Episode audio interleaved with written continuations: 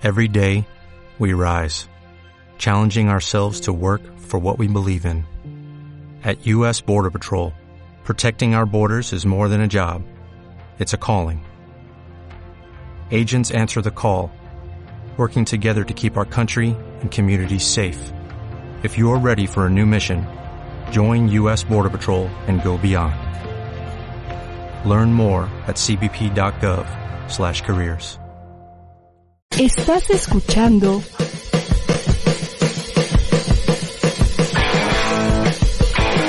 ADR Networks.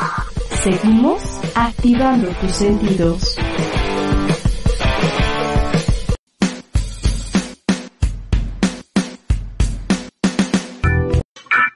¿Qué tal? Muy buenas tardes. Qué gusto que nos acompañe en una emisión más de Tres Alegres Compadres, como todos los martes en punto de las 4 de la tarde. Pues ya estamos listos, aunque nos falta hoy un compadre, nos falta Paco Calderón. Esperamos que se pueda conectar en los próximos minutos para, pues entre los tres, comentar sobre, pues un tema muy interesante. Escogimos hablar sobre Sor Juana Inés de la Cruz, la décima musa, una de las eh, fisas, escritoras, dramaturgas más conocidas en el país porque el próximo 17 de abril se cumple un aniversario más de su muerte. Y bueno, pues hay mucha polémica, compadre, sobre la fecha en que nació, empezando por ahí, ¿no? Algunos dicen que el día de tu cumpleaños, el 12 de noviembre, Así es. Sí, e- ella nació unos años antes que yo, nada más, o sea, ¿cuántos, no? Unos como cuantos, 300 años antes que yo. como 400 siglos.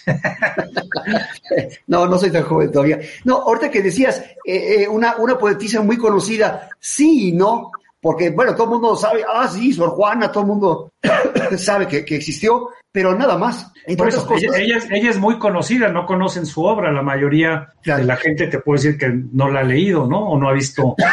este, Es muy yo alguna vez llegué a ver alguna puesta en escena de, de alguna de sus eh, obras de teatro, pero es una. Todo el mundo ha escuchado alguna vez hablar de Sor Juana Inés de la Cruz. Pocos realmente conocen su gran este, capacidad productiva este, literaria, lírica, poetisa, etcétera. Pero bueno, pues es una. Además, también hay otra polémica que puede, más allá de la fecha del nacimiento, si Sor Juana de la Cruz realmente era, era feminista, ¿no? Si, si desde Sí, un principio estaba a favor de la igualdad entre hombres y mujeres. yo sí era feminista, pero no en el sentido que lo queremos ver actualmente. Mira, si quieres te, te- te parece, vamos a empezar este, cronológicamente. O sea, nació eh, supuestamente el 12 de noviembre, no se sabe bien si 1648 48 a o 1651. Es muy poco probable que haya sido 1651, porque hace 50, 60 años apareció, eh, bueno, en el acta de nacimiento y el acta el acta de bautismo la, de su la fe hermana. bautismal.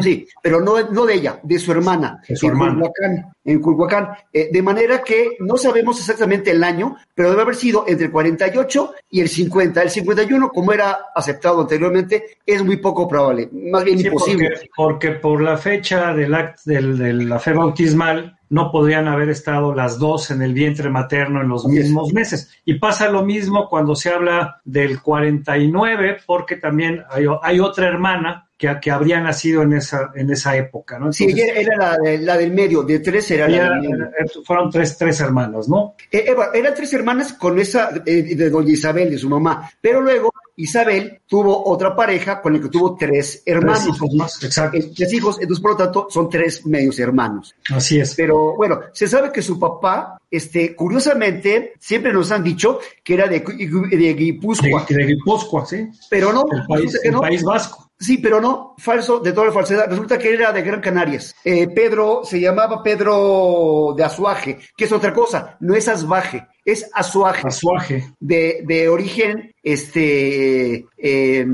bueno, no, no italiano, sino este eh, genovés, genovés, no me, no me la palabra, de origen genovés. Pero bueno, ella era este de, bueno, de, de, de hija de Pedro de Azuaje y Vargas Machuca, que llegó a México de niño en 1598, según el, el, acta de paso de él, ¿no? Eh, su mamá era este, Isabel Ramírez. Con lo, ellos nunca se casaron, por eso siempre se, tanto las hermanas de ella como ella, como los medios hermanos, se los tuvo como hijos de la iglesia. Hijos de la iglesia, exactamente. O sea, eran ilegítimos para efectos de la iglesia. O sea, estaban, vivían juntos, lo que hoy, conoceríamos como unión libre. Así es. No estaban casados por la iglesia, que obviamente era la región, la religión única y dominante. El matrimonio civil no existía en ese entonces. Así es. Tampoco, no existía el registro civil, por eso tampoco había actas de nacimiento. Lo único que habían era la fe bautismal y como bien mencionas, en ese entonces se les daba el denominativo de hijos o hijas de la iglesia, que en otras palabras era un eufemismo, lo que quería decir es que eran hijos ilegítimos, ¿no? Hijos bastardos, como se les conoce. Ah, sí, de manera, muy feo, pero... Pero, pero eso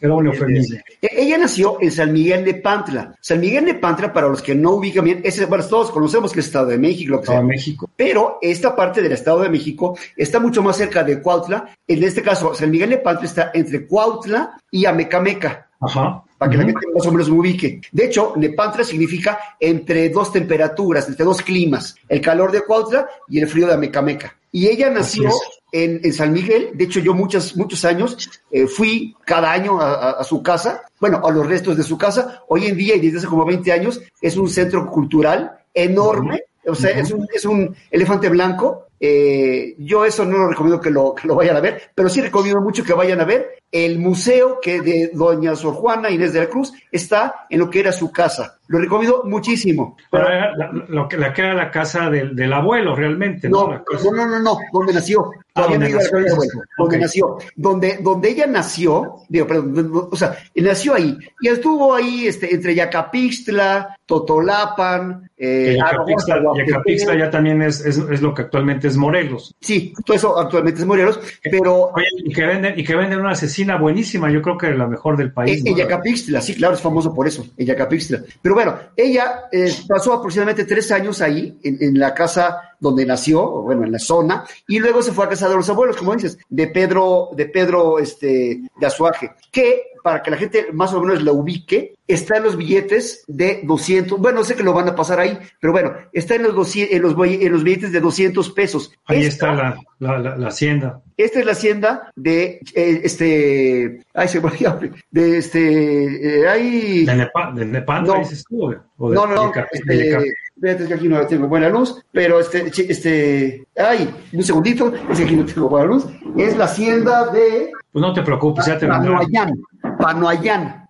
Okay. Que está, Panoaya o Panoayán. Hoy en día es museo. Está muy bien puesto, sí cobran, eh, y no cobran muy barato, pero vale mucho la pena. Recomiendo a la gente que vaya. ¿Te acuerdas alguna vez cuando éramos estudiantes tú y yo recorríamos esa zona, toda la zona de los conventos, ¿te acuerdas? Sí, claro, claro, claro. Y esta, esta hacienda fue eh, hace unos años, como 15 años, más o menos 20 años, fue vendida a, a unos, unos este, socios, en la cual le convirtieron en el museo y pusieron al lado, para que la gente se ubique, el, el, el eh, bosque, creo que se llama, de los, de los venados acariciables o algo así se llama, muy cerca de Amicameca. Así es. Ahora, por lo, por lo que leíamos, en realidad eh, también había discrepancias porque obviamente pues no había un registro puntual de lo que se hacía y sobre todo la gente que se vuelve famosa por alguna actividad literaria, artística, etcétera, sus biógrafos empiezan a reconstruir un poco, a veces hasta de manera novelesca, lo que creen que pudo haber sucedido con estos personajes, porque no había realmente un, un, detalle preciso desde que nacen, incluso cuando mueren. Y también había discrepancias en cuanto en qué momento viene a vivir a la Ciudad de México. Unos dicen que a los ocho años, otros que no, que serían hasta los trece, pero el hecho es que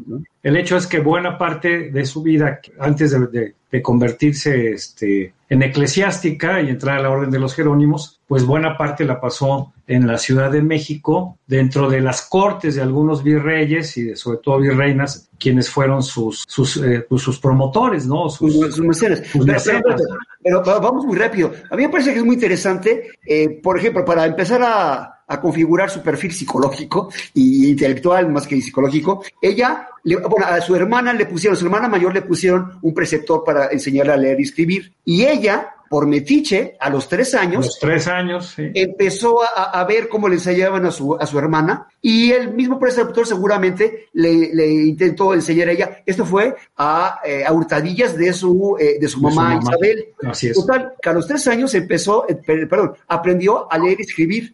Y precisamente el abuelo, Pedro, le- seguramente por la biblioteca que él tenía en la hacienda que acabo de enseñar, Panoyán, eh, le enseñó eh, el, eh, la mitología griega, romana. Romana. eh, Sí, bueno, eh, empezó el gusto por los libros. Había aprendido, sabía latín también. Sí, aprendió latín. Aprendió aprendió latín y había, también aprendió náhuatl. Sí, el, el, el, el náhuatl lo aprendió en, en, eh, en, esas, en esos años, digamos, de, de niña, más o menos, que anduvo danzando en esos, en esos pueblos del que ahorita es el Estado de México. Porque el, Pero el abuelo, el latino- abuelo tenía, el abuelo tenía obviamente muchos trabajadores en la hacienda que eran obviamente indígenas que hablaban náhuatl. Lo que esto demuestra es que ella era una, una persona con una gran capacidad para, para aprender, ¿no?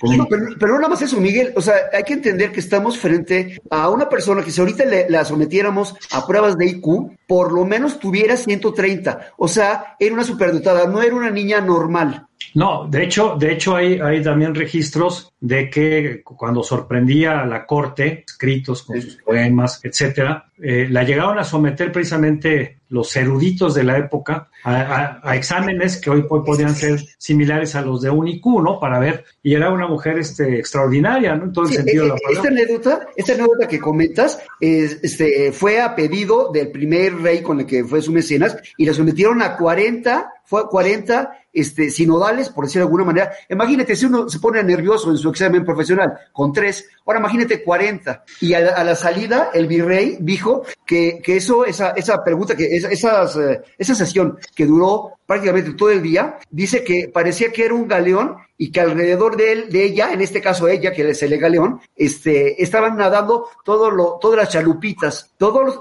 todos eran doctores por la Real y Pontificia Universidad, Universidad de México. de México. Bueno, de la Nueva España. Sí, o sea, eh, bueno, de la Nueva España, pero vamos, lo que te quiero decir era los que le estaban preguntando de todo, música, matemáticas, teología, eh, este... Pues sí, porque, eh, porque además hay- hay que decir que en esa época, pues prácticamente la, la cultura, la literatura, las matemáticas, la filosofía, etcétera, pues estaba concentrada precisamente en los cortesanos, toda la gente que estaba alrededor de, en este caso, de los virreyes en la Nueva España, y era la gente más educada, la gente más culta, la gente leída, la gente que tenía acceso a los pocos libros que se tenían en ese entonces. Es como si lo hubieran sometido, no sé, a lo mejor este, ya mucha gente no va a tener idea de, lo, de aquel concurso de televisión, el gran premio de los 64 mil pesos, nada más que en lugar de que hubiera, como decías, un sinodal, había un experto en cada materia, ¿no? Un experto en 40. cada tema. Y la, la señora o la muchacha en este caso, pues era una verdadera erudita, ¿no? Era una conocedora de todo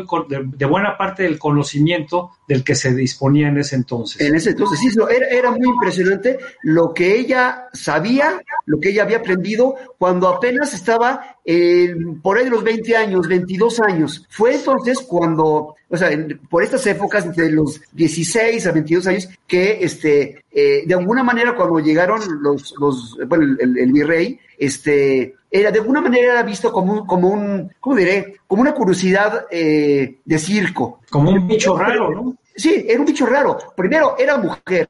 Hay que entender que en aquellos días las mujeres se entendían como que eran hombres imperfectos, hombres inacabados. Eso eran las mujeres, O sea, se- seres humanos inacabados. inacabados. Entonces, esta chamaquita, muy bonita, además físicamente para los estándares de hoy en día, era una muchacha muy bonita, no era una, uno podría pensar una Benita Busadita, para nada, era bellísima según se cuenta, sin embargo, no hay una, eh, una, mm, ningún cuadro fidedigno de cómo era. Todos los que tenemos, los que han llegado a nuestra época, son después de que ella murió. Así es, son referencias, ¿no? Y, y Sí. pueden ser este, muy, muy variadas, ¿no? Ahora, me, me- me sorprende una cosa por lo que decías, una mujer muy inteligente, muy culta, muy bonita, pero no se le conocían eh, amoríos o no se le conocieron este, novios, incluso se especulaba si cuando deja la corte para intentar ser primero de la orden de las carmelitas, cosa que no consigue porque era una orden muy estricta y dicen que la disciplina incluso le causó algunos problemas de salud y después ingresa a la orden de, de los jerónimos. Es como tres o cuatro meses, ¿eh? Sí, Por no eso duró nada, se enfermó No, así. se enfermó precisamente porque decían que había un- mucha disciplina y le causaba mucha presión. Pero lo que se especulaba es si ella se vuelve religiosa y deja esta vida cortesana, que además era una era, una- era un personaje importante, porque además buena parte, y hay que decirlo, buena parte de la obra que ella iba desarrollando de todo tipo era por encargo, era por pedido, como, Sí. se, como, como sucedía en esa época. Entonces a- se fue a un convento, abrazó eh, pues la vida eclesiástica por alguna decepción amorosa o simplemente porque tenía una vocación, como ella decía, era lo único que era compatible y que le permitía poder eh, dedicar prácticamente toda su vida a, a la cultura y a escribir. Mira, lo más seguro es que no haya sido una, una, una decepción amorosa ni nada de eso. Eh, según se sabe, el, el, em, el prece- no, no el preceptor, el confesor, mejor dicho, de los virreyes, eh, hay que entender que ella estaba viviendo en lo que ahorita está viviendo el peje, es decir, el Palacio Nacional. El Palacio Nacional, exactamente. Ella era, como era cortesana, estaba viviendo en el Palacio Virreinal y el confesor de los, eh, de los virreyes, que era Antonio, el, era el padre Antonio Núñez de Miranda, fue la que la, la- le dijo, oye, ¿por qué no te, por qué, si tanto te gustan los libros y no te vas a casar nunca, no te interesan los hombres para nada, ¿por qué no te metes a la, a la vida eclesiástica? Entonces fue cuando se metió con, a, la- a las madres carmelitas y fue terrible para ella, no funcionó para nada y este, y fue como a los tres, cuatro meses, eh, la, la enviaron con las madres jerónimas, en donde ella, en su vida, en su vida este, eh, conventual, tenía eh, muchas, muchas prerrogativas. Tenía, se sabe que por lo menos tenía una sirvienta, creo que era negra, además, eh, como característica, y, y su cuarto tenía dos Tenía plantas. dos- dos o sea, su celda era de dos plantas, era una celda grande y dos plantas. Sí. Entonces podía po- poner podía- eh, todos podía los libros que recibir- ella quisiera. Claro, tenía el tiempo, el espacio, las condiciones, las comodidades, podía recibir incluso visitas, este, podía este, tener una serie de charlas o tertulias, en fin, una forma de vida que la iba enriqueciendo cada vez más y de la cual vamos a seguir hablando, si nos lo permiten, después de esta pausa. Momentos de Espiritualidad es un programa conducido por Luis Flores. especial porque creo que en ese momento tu tercer ojo se está desarrollando. Entonces no estaban viendo mis ojos. enfocado en enseñar cómo la espiritualidad puede mejorar nuestras vidas. Pues decimos con la religión, ¿no? O la espiritualidad si le queremos llamar de una forma más elevada, y no es cierto.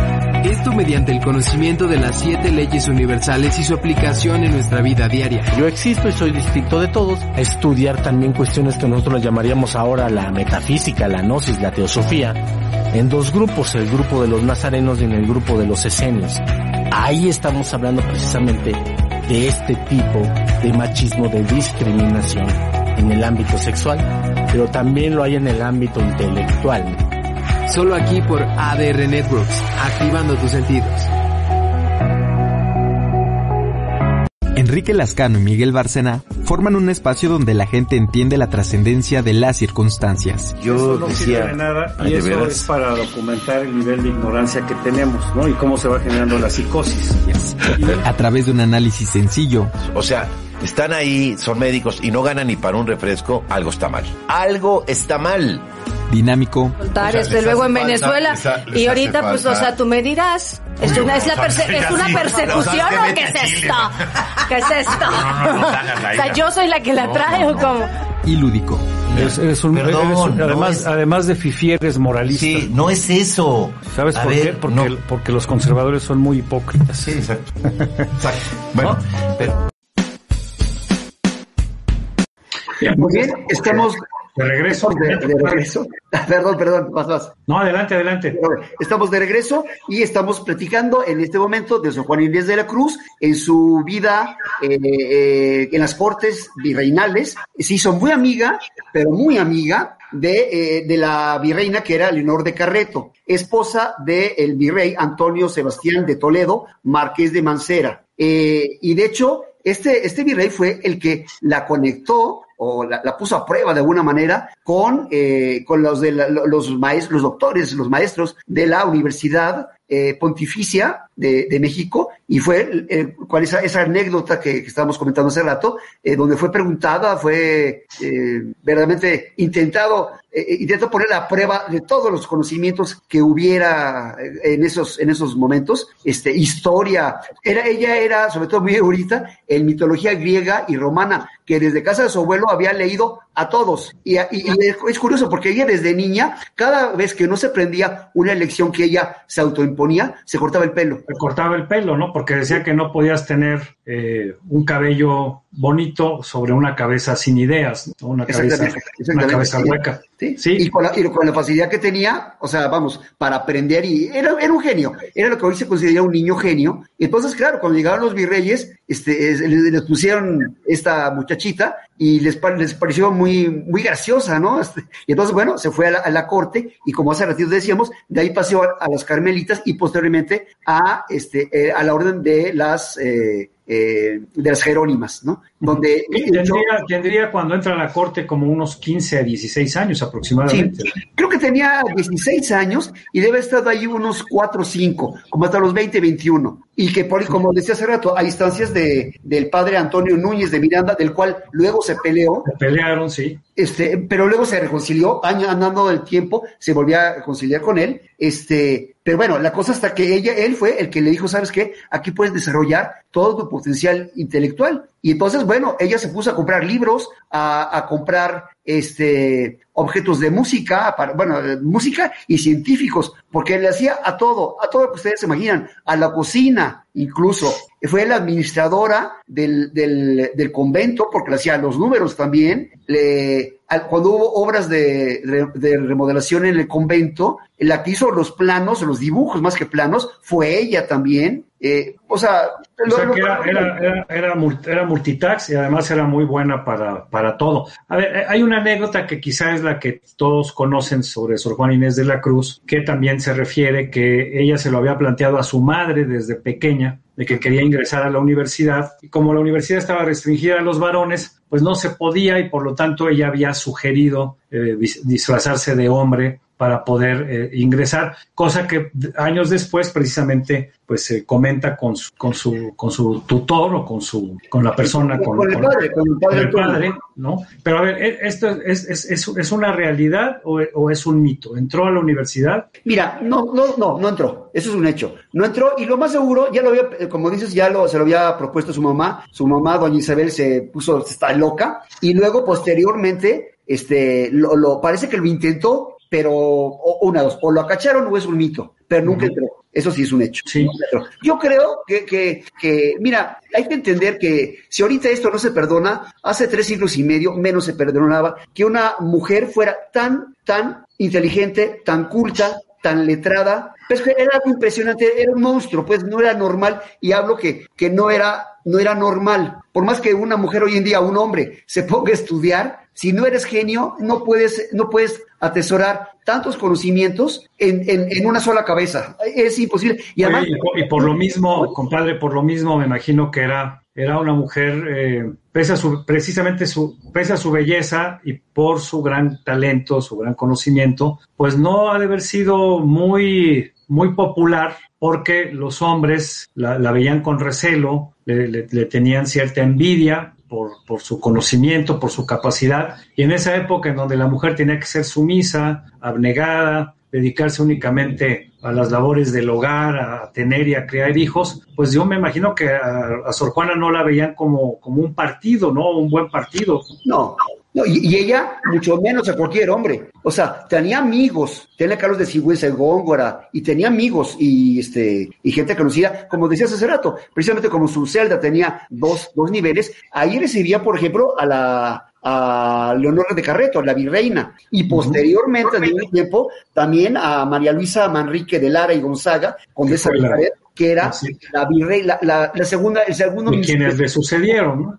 Sí, porque bueno, cuando, cuando quitaron al, al, al virrey que tanto los apoyó en un principio, con- obviamente se fue también su esposa, Leonor, pero en el camino murió. Tuvieron, O sea, un, accidente, tuvieron un accidente y murieron los... Sí, eh, doña Leonor este, de Carreto eh, murió rumbo a Veracruz. Y luego vino otro, otro virrey y, al- y que no, no pasó nada con Sor Juana, nada de nada, pero eh, ya en 1680 llega el virrey este, Tomás de la Cerda y Aragón y su- con su esposa María Luisa Manrique de Lara y Gonzaga, condesa de la Pared. Y también se quedó, de hecho, ella, o sea, Sor Juana, fue la encargada de, de escribirle eh, El eh, discurso de bienvenida. ¿no? discurso de bienvenida para poner una, una pieza retórica y se quedaron maravillados de, de esto y luego se fueron dando cuenta de quién era y, y la virreina se hizo amiguísima de, de ella. Eh, hay, o- hay últimamente, como hace ratito lo decías también, hay, este, y por ejemplo aquí tengo este, de Francisco Martín Moreno una, una propuesta de que era lesbiana y que una serie de cosas. Sinceramente, yo creo que no era lesbiana, creo que más bien el, el eh, eh, ves, ves las cartas que se escribieron y podías pensar lo que Francisco dice, ¿no? Sin embargo, no, yo creo que no era, pero si así fuera, sinceramente, a mí me importa un pepino si Oscar Wilde o David pues sí, eran, digo, no, eran- no importa, eran- ¿qué importa no su importa. preferencia, su preferencia sexual? Y de hecho, esta segunda virreina, que se hace amiga, como mencionas, María Luisa. pues, es la que cuando, cuando, cuando va a España se lleva, se lleva buena parte de su obra Así es. y, Y la publica, la publica en España, que si esto no hubiera sucedido, buena parte de esta obra se hubiera perdido, porque incluso hay que recordar, o por lo menos también es lo que se dice, que en algún momento le habían pedido, sino que le habían exigido que eh, quemara o desapareciera buena parte de lo que había escrito. No sé, no sé por qué razones, pero en algún momento le piden que, pues que acabe con todo este acervo y por fortuna, como buena parte de él ya se había llevado a España, es en donde se, donde se publica. Estamos hablando obviamente de, pues de una época también muy importante todavía en la época de la colonia, ¿no? Todavía lejana a la, a la independencia. De hecho, el, el, el, el- el virreinato en obispado, bueno, pues estaba viviendo, digamos que sus, sus mejores años o sus años de esplendor. ¿no? Claro, el estilo literario, de hecho, de ella se conoce como barroco, barroco novohispano. Barroco español.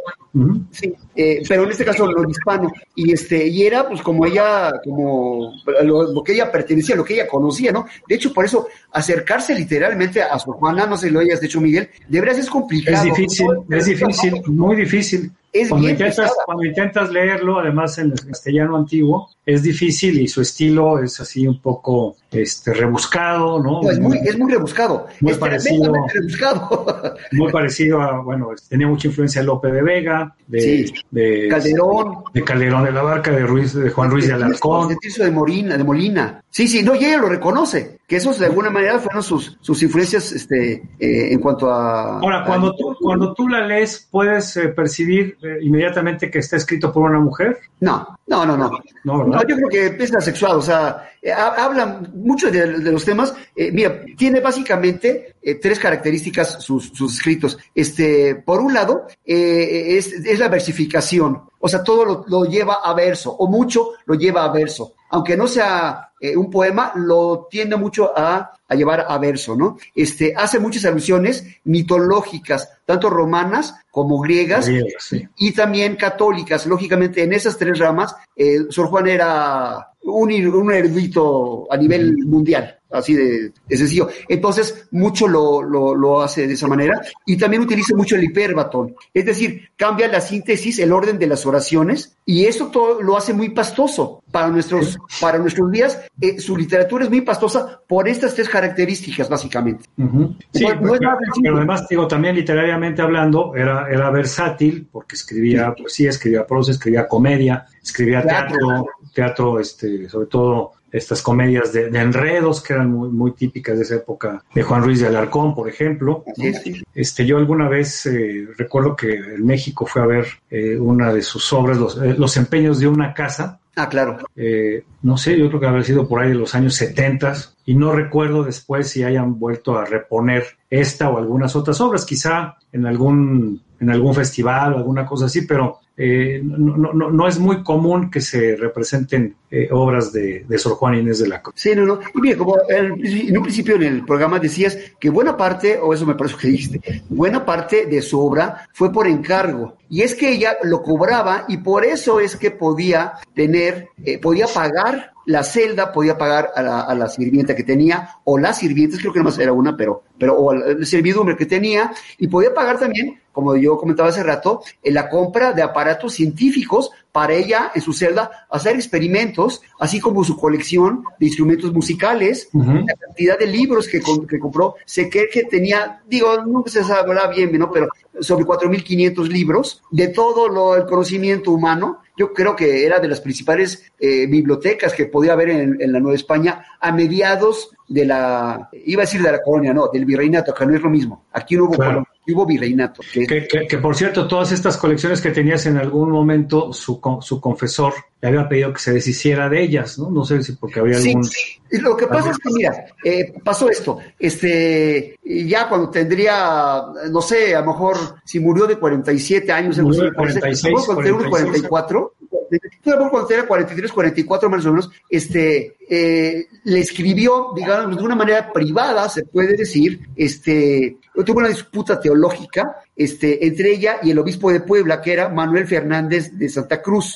¿Por qué? Por, eh, por un predicador jesuita, que era el, el padre Antonio Vieira. Así Ella, él, el padre Vieira, decía que la mujer no tenía por qué este, eh, desaprovechar eh, su vida, que realmente lo que tenía que, a lo que se tenía que abocar era a, a cuidar a los hijos, a cuidar a su marido, a hacer la comida, a cuidar que estuviera toda la casa en orden, limpio. Vamos, eh, estamos hablando de, de 1600 y pelos, ¿no? Entonces, ella, este... el- Le escribe, le, le- le No, contesta, ¿no? Le contesta. no, no, no, no, espérate, espérate. Ella, ella opina que no. Entonces, este, el padre que te digo, este, el, el, el obispo de Puebla, este, eh, Manuel Fernández de Santa Cruz, le escribe a, a Sor Juana bajo el nombre, el seudónimo de El Sor. Filotea. Exactamente. Y ahí es donde ella se Donde ella le contesta. Exacto, entonces pone, hay una, una muy famosa que se llama Respuesta a Sor Filotea. Exactamente. Donde le va Entonces- refutando, le va refutando todas sus punto por afirmaciones. punto. Y casi se agarra puñetazos. No, estoy exagerando, no es cierto. Pero se meten, vamos, una, una, una muy, muy buena bronca. Este, porque además que decir que a pesar de lo que la gente opine en contrario, curiosamente el, el obispo de Puebla era admirador suyo, pero él opinaba, igual que el sacerdote je- jesuita este, Vieira, que el lugar de la mujer era, por supuesto, la casa, los hijos, la crianza, eh, el marido. Por eso está que Sor Juana nunca quiso ni tener este, ningún amorío, ni mucho menos casarse con alguien, porque le estorbaban. Sí, por eso te decía que la, la única actividad compatible para ella era estar enclaustrada. Así es. Porque así tenía todo el tiempo para seguir leyendo, seguir escribiendo, seguir teniendo una producción diversa en, en distintos, en distintos géneros. Pero obviamente era una mujer, porque obviamente tenía carácter, era una mujer contestataria, Claro. y además ten- tenía la capacidad para ponerse a discutir. En este caso, pues obviamente no era una discusión que fluyera de manera verbo- de verbal, porque en ese entonces, y como sucedió durante muchos siglos, pues todo era a, través de, de, de epístolas, ¿no? A través de, de- eran discusiones epistolares, a través de, de cartas que lo que le escribían, la mandaban, le llegaba, la leían, le contestaban, pues podía pasar muchísimo tiempo, ¿no? Claro, sí, sí, sí, no, totalmente. Y este, y precisamente lo que decías, eh, en un principio también del programa, que ella se podía considerar como si fuera este, feminista. Yo creo que sí. Y a mí me parece que el movimiento fe- feminista actual, cuando menos en México, está desperdiciando a quien se debería de pegarle, en lugar de estar, este, bueno, no sé si, no sé si lugar, también entiendo, pero eh, estas feministas están, muchas feministas están en contra del hombre. En el caso de Sor Juana, está a favor de la mujer. De, la igualdad, ¿no? Sí, pero no desde el punto de vista laboral, sino desde el punto de vista de conocimientos. Ella defendió toda su vida que la mujer, eh, defendía el derecho, más bien, de la mujer de poder acceder al- a, a los conocimientos igual que el hombre, que no era No- menos. y, y no solo que tenía el derecho, sino que tenía la capacidad precisamente para poder, por eso hablaba ella de, de igualdad, no hablaba en el sentido de que la mujer no solo fuera inferior, sino que pudiera ser superior, sino básicamente estaba en una, estaba en una cuestión de, de- de equidad. ¿no? Sí, claro, pero te digo, no, no, no en el sentido que lo, que lo queremos ver hoy en día, de un, una- un sentido de igualdad labora- laboral, no, no, no, en el sentido de, y eso es muy importante, por eso lo subrayo, en el sentido de igualdad de, de- de derechos por el conocimiento humano, porque tenía a la mujer, y de hecho, digo, ahorita se me viene, no tiene nada que ver, pero se me viene a la mente que a, a Concha Lombardo, la esposa de Miramón, cuando le dijeron que, que, que Carlota se había vuelto loca, dijo, pues sí, pues claro, leía demasiado, eso estaba mal, y te estoy hablando de 1800 y pelos, ¿eh? Ya 1840. había pasado dos siglos, ¿no? Sí, y Ya sabes, de Sor Juana ya había que pasado dos siglos. como Concha, la esposa de, de, de- de Miramón, pensaba, y, y así me imagino que pensaría buena parte de la sociedad, que, que la mujer no está para, para saber, para conocer. Pero fíjate, fíjate lo interesante de, de Sor Juana y de su capacidad y del momento que le tocó vivir, en donde ella fue precisamente promovida para seguir leyendo, estudiando, aprendiendo por la propia corte, por los propios virreyes, cuando uno pensaría que desde el, desde el mayor nivel del poder en ese entonces, pues no hubieran eh, promovido o cultivado que ella este, siguiera, este, se siguiera educando, siguiera aprendiendo, ¿no? No, creo que el problema que tuvo fue más bien con la iglesia. O sea, por un lado la apoyaban, pero espérate, no tanto, no te, no te sales de Huacal, mamita, no inventes, ¿no? Ahora, eh, ¿qué, qué referencias tienes, compadre, de su, su estancia en el convento, sobre todo en cuanto a la relación con las otras internas, con las otras eh, monjas, con las superioras? Me imagino que tampoco debe haber sido una relación fácil porque eh, sus superiores, o sus superioras en este caso, pues eh, lo más probable es que tampoco estuvieran de acuerdo con lo que ella hacía y seguramente eh, debieron haber tenido, pues, si no problemas, sí conflictos. Mira, yo, yo creo que debe haber habido de todo en, en su larga estadía con las Jerónimas. Eh, yo creo que, por un lado, hay que entender que para, e- era, era y durante mucho tiempo fue, este, protegida de los virreyes. Entonces, también las madres superiores tenían que tener cuidado, porque Claro. era protegida. No se ¿no? metían tanto. ¿no? se metían tanto, por un lado. Por otro lado, les ayudó de muchas maneras, te digo, y fue administradora eh, y le llevó la administración del convento muy bien, porque sabía de matemáticas, sabía de administración, o lo que se puede entender aquellos días de, como administración, y este, entonces era por un lado eh, muy querida, hasta donde yo sé, era muy querida por las demás, por las demás monjas, pero no por todas. Había sobre 60, 70 monjas en el convento. A lo mejor se, llevaría bien con unas 10. La mayoría no creo que supiera leer y escribir, pero sí había unas 10 o 15 que sí sabían escribir y con las cuales se carteaba, porque hay que entender que pues, en una vida eh, monacal, conventual, pues la- las relaciones entre ellas este, no, no creo que fueran así como estuvieran en una escuela, ¿no? Mira qué bonita era eh, lo que estamos viendo ahorita, ¿no? En su, en su adolescencia. Este, y yo creo que, por un lado, era una rareza, era una rareza para las cortes, para el convento, para, para la iglesia en general, ¿no? Era una rareza, este, y, pero por otro lado,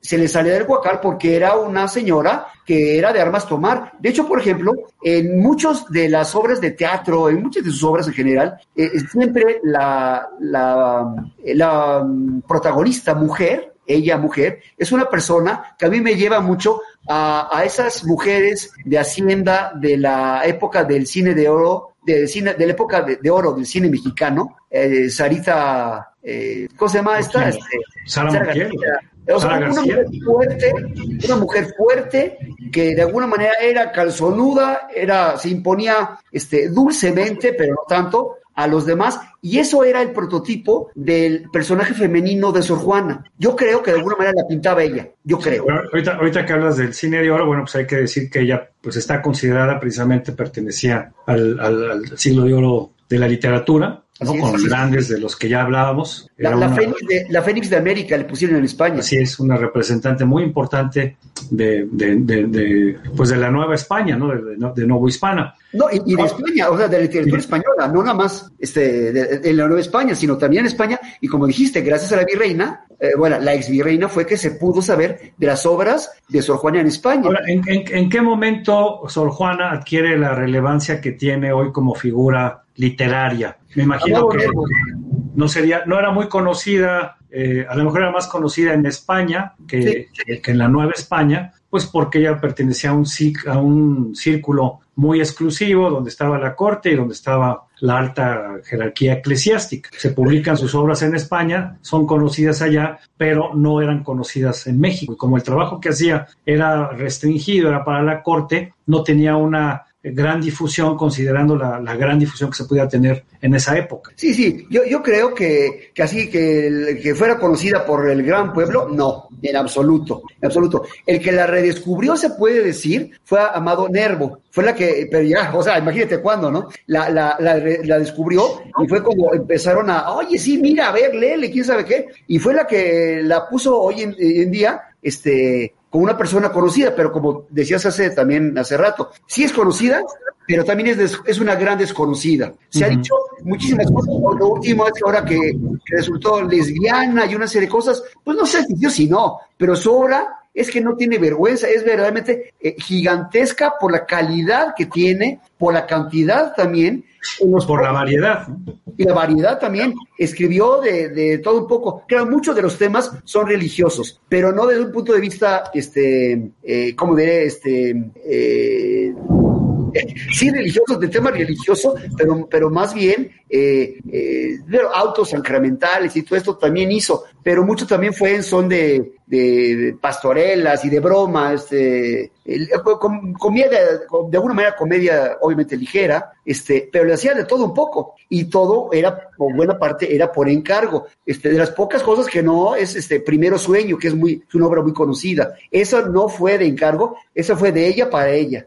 Pues sí, mira, aquí este, revisando su, su, su producción literaria y, teatral, Los empeños de una casa, Amores más, Laberinto, eh, eh, la segunda Celestina, bueno, una serie de, textos sobre literatura novohispana, eh, autos sacramentales, en fin. ¿Qué, qué, qué le recomiendas tú a la gente para acercarse a Sor Juana, sobre todo, digamos, con aquellos textos que pudieran ser los más ligeros, los más digeribles? Sí, pues a lo mejor teatro, ¿no? Yo pienso, a lo mejor uh -huh. teatro, este, insisto, es difícil leerla, ¿eh? Es, es, o sea, te acercas, yo nunca la he leído bien, para nada soy un, o sea, la admiro enormemente desde hace 40 años que la admiro, pero yo no puedo decir que, que sea un conocedor en absoluto, pero sí cada vez que me he acercado a ella, híjole, es pastoso, me cuesta, a mí a mí me cuesta mucho uh -huh. trabajo, pero sí reconozco que ni hablar, o sea, este, era, era versátil, me admira eh, la, la, la cantidad de conocimiento y, y la, la, diversidad de conocimientos que manejaba. Me cae que hasta, hasta era futbolista, le hacía todo, o sea, era increíble,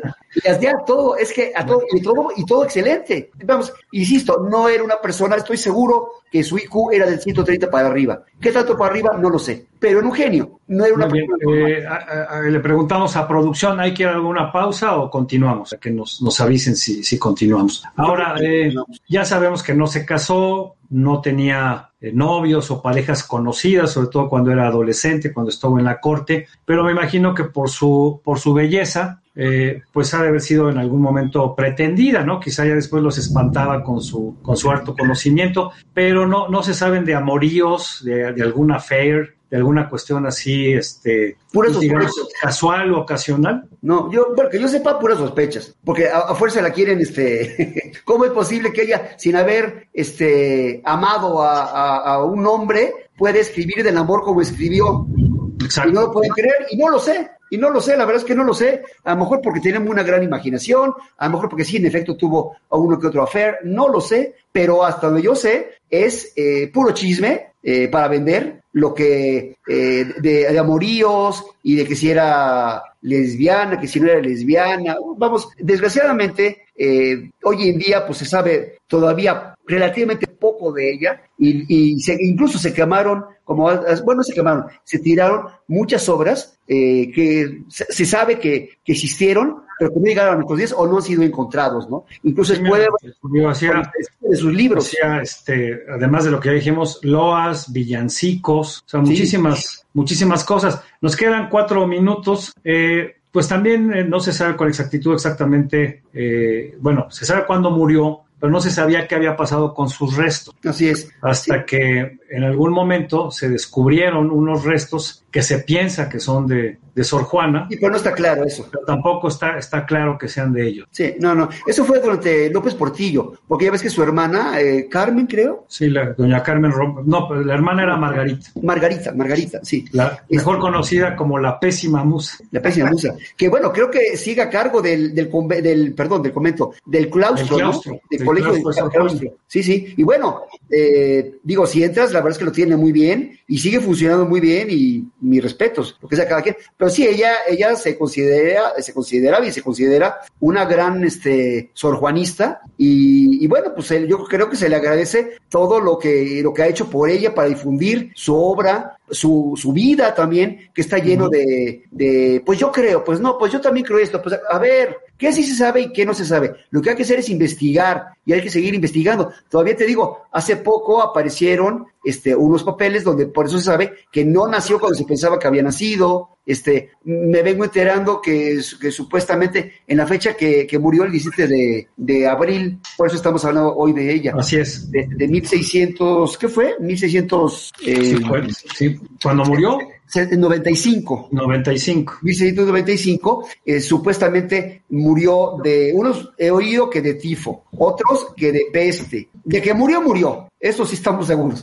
Pero Claro. murió, quién sabe. Yo, y como, como, como mencionas precisamente en pleno eh, en plena época de López Portillo, cuando estaban haciendo algunas excavaciones en el centro histórico en 1978, es cuando encuentran los que se presumen eran sus restos. Y hubo, hubo gran difusión en ese entonces. Eh, Margarita López Portillo, bueno, se había dedicado a estudiarla, a recuperar su figura, a promover su obra, etcétera, etcétera. Y por eso, como a Sor Juana le decían la décima musa, a Margarita en torno de Sorna le decían la pésima musa. pésima musa, sí. Sobre todo por ser hermana del, del Del presidente y por el nepotismo que caracterizó a su sexenio. Pero como bien mencionas, pues hay que, hay que ponderar y en este caso hay que agradecerle las aportaciones que tuvo para el conocimiento de Sor Juana, la integración del acervo, el- la construcción y el, el mantenimiento del, del claustro, ¿no? que además es un centro de, de formación eh, universitario importante. ¿no? Importante, interesante, sí. Y recomendaría yo a la gente, antes ya de irnos, recomendaría a la gente que fuera a donde nació, en Nepantla, Miguel de Miguel, eh, eh, el- eh, sí, Miguel Nepantla, o sea, Miguel Nepantla. Miguel Levanto en, el Estado de México. El Estado de México, eh, arribita de Cuautla, entre Cuautla Entre y Puebla, entre Puebla y Morelos, ¿no? Sí, y que vaya también a la hacienda de este Panoayán, que se Panoayán, y, y que vayan a Yecapixtla y que hagan toda la ruta de los conventos, que son muy interesantes. Además, se come, se come muy bien en, Sí, to- en no, todo ese- pero- en toda esa pero- zona. Y, y que vayan, además cuando, cuando pagan el boleto a la hacienda, eh, están también pagando el museo eh, de los volcanes, dan una explicación muy interesante de los volcanes, de los cinco cráteres del Ixtaccíhuatl, por ejemplo, que la gente no sabe que hay cinco, cráteres, ¿sí? Acapa- apagados todos, pero bueno, cosas de esas que yo me, me quedé este, patidifuso al, al ir ahí precisamente a ese, ese, ese museo, vale mucho la pena, incluso a los guías les metí varios, este, les lancé varios eh, cuetitos a, a ver si, a ver si sabían qué tanto sabían de Sor Juana, y sí supieron, me gustó, porque no están diciendo chorros como tantas veces pasa. Fue muy interesante, fue, un- fue muy experiencia, una experiencia muy, muy interesante. He ido como seis o siete veces, ¿eh? también es cierto que he ido mucho. Bueno, pues hay que, hay que invitar a la gente, sobre todo, hay que reactivar el turismo y la economía local y una forma de hacerlo es precisamente el, turismo de vecindad, el turismo en el que va uno y puede regresar en su vehículo el mismo día sin tener que quedarse en un hotel, sin tener que pagar, sin tener que exponerse a un contagio. Y toda esta zona que mencionamos del Estado de México, Puebla, parte Morelos, y luego del otro lado del Estado de México hacia, hacia, hacia Tepozotlán, también toda todos estos conventos que hay en esa zona, son, son muy interesantes, son muy atractivos. Algunos de ellos están perfectamente cuidados, tienen un acervo cultural muy importante y seguramente la gente se la va a pasar muy bien, sobre todo para aprovechar este, uno o dos días los, los fines de semana. Y como decía, le- les vendrá muy bien a la economía local de estos, de estos poblados, de estos municipios, que la gente vaya y conozca parte de, parte de nuestra historia y parte de nuestra cultura. Y, que, que- apoyando lo que dices, y que conozca, la que la gente conozca en este caso a una figura como Sor Juana. No se van a aburrir, van a darse cuenta del enorme eh, y gigantesco eh, personaje que significa Sor Juana. Es Con- increíble. entre mujeres eh, destacadas por, por la literatura, por las artes, ¿en qué lugar la pondrías? ¿Con quién? ¿En qué nivel la pondrías junto con quiénes? Híjole, Pues- no, es pues- una pregunta. Es una figura única. pues, Es un buscapiés que no te voy a contestar. Bueno, pues. No, está, es difícil. Yo creo que salvó la campana porque ya nos tenemos que ir. me imagino, sí, no, pero está difícil, vamos. Y es además algo muy particular, ¿no? De cada persona. Pues, pues muy bien, un gusto hablar de, de Sor Juana y aquí vamos a seguir compartiendo pues un poco de, personajes destacados de, de, nuestro país, de la historia, de la literatura, de la cultura. Mándenos incluso, si usted tiene interés, como ya lo han hecho otros espectadores, mándenos sugerencias, eh, sugieran los temas, temas que le gustaría que, que, pudiéramos tratar. Y ya nos vamos, muchas gracias allá en cabina a Cristian. Y bueno, pues desafortunadamente no pudimos, este, no se pudo conectar Paco Calderón, algún problema técnico habrá tenido, pero pues esperamos que el próximo martes ya estemos aquí nuevamente los. Muy buenas tardes y muy buenas tardes. Pásenla muy bien. Y esto fue hoy Dos Alegres Compadres. Hasta la próxima. Estás escuchando